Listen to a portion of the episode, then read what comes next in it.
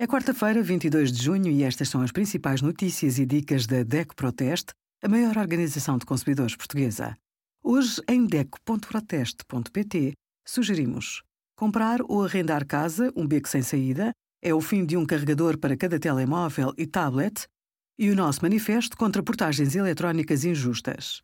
Nos saldos e nas promoções, o desconto tem de ser feito sobre o preço mais baixo a que o produto foi vendido nos últimos 30 dias. Até agora, o preço poderia ser manipulado para anunciar maiores descontos por lojas com reduções de preços sucessivas.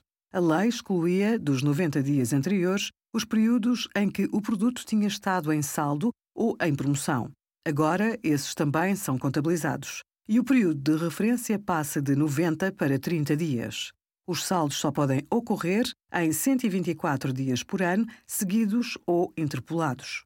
As promoções podem ser feitas em qualquer momento considerado oportuno pelo comerciante. Obrigada por acompanhar a DEC Proteste a contribuir para consumidores mais informados, participativos e exigentes. Visite o nosso site em deco.proteste.pt.